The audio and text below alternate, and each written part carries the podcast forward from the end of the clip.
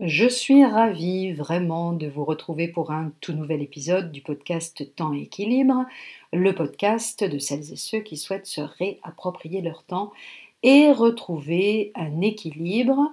Avez-vous remarqué qu'on prend rarement le temps de savourer nos accomplissements, quels qu'ils soient, et qu'on a tendance à banaliser notre succès une fois notre objectif atteint? On peut en effet poursuivre un but durant des mois, voire des années, puis une fois l'objectif atteint, on passe rapidement à autre chose, à l'assaut de nouveaux défis, sans prendre la peine finalement de célébrer et d'apprécier nos réussites à leur juste valeur. Donc prenez le temps de vous arrêter et de savourer le chemin parcouru avant de repartir à l'assaut d'un nouvel objectif. De temps à autre, il est nécessaire d'accorder une pause aux terres cultivées afin de maintenir leur fertilité, prendre le temps d'apprécier chaque étape franchie et s'accorder un temps de répit avant de se lancer dans un nouveau challenge. Et vous, prenez-vous le temps justement de célébrer et d'ancrer vos réussites?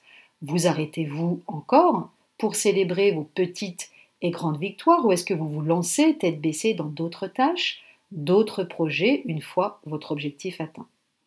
Ce qui est intéressant de savoir, c'est que célébrer fait pleinement partie du processus. La célébration, le temps même de la célébration est justement un temps essentiel qu'il vous faut absolument prendre sans avoir l'impression de le voler.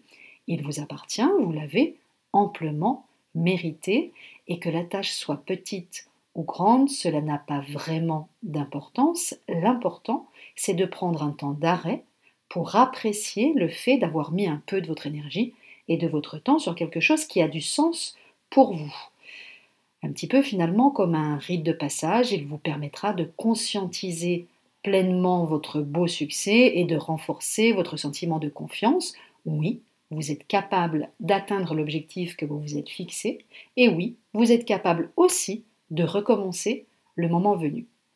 Et pour illustrer mon propos, je vous propose ce matin un petit exercice qui vous permettra d'ancrer votre réussite.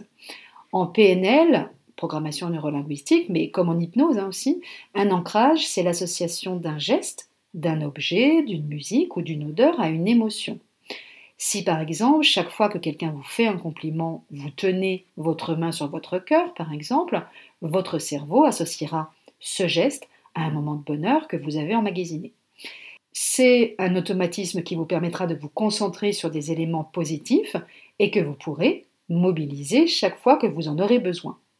Si vous avez mentalement associé un mot ou un geste à un événement durant lequel vous vous êtes senti parfaitement confiant ou confiante, par exemple, il vous suffira de mobiliser ce mot ou ce geste pour vous plonger de nouveau dans le même état de confiance.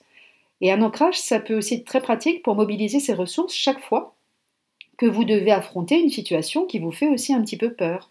Passer un entretien, un examen, prendre la parole en public, ça marche très très bien, rentrer en négociation, etc.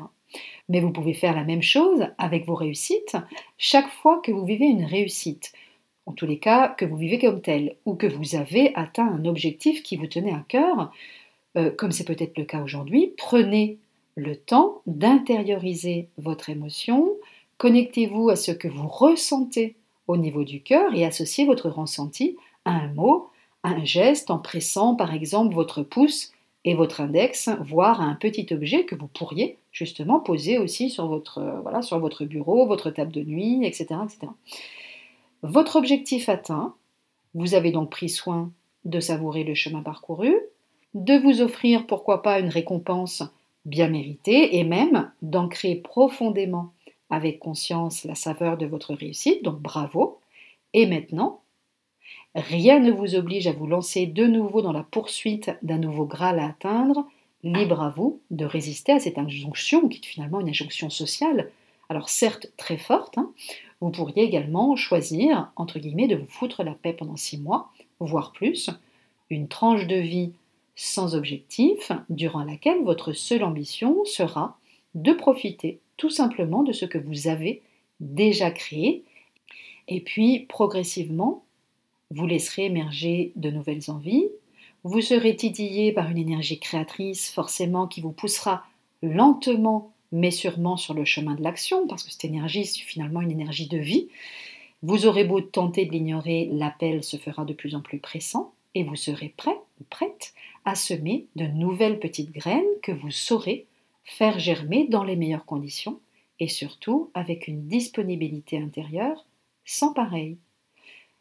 Je vous souhaite un excellent week-end et je vous retrouve vendredi prochain pour un tout nouvel épisode. À très bientôt!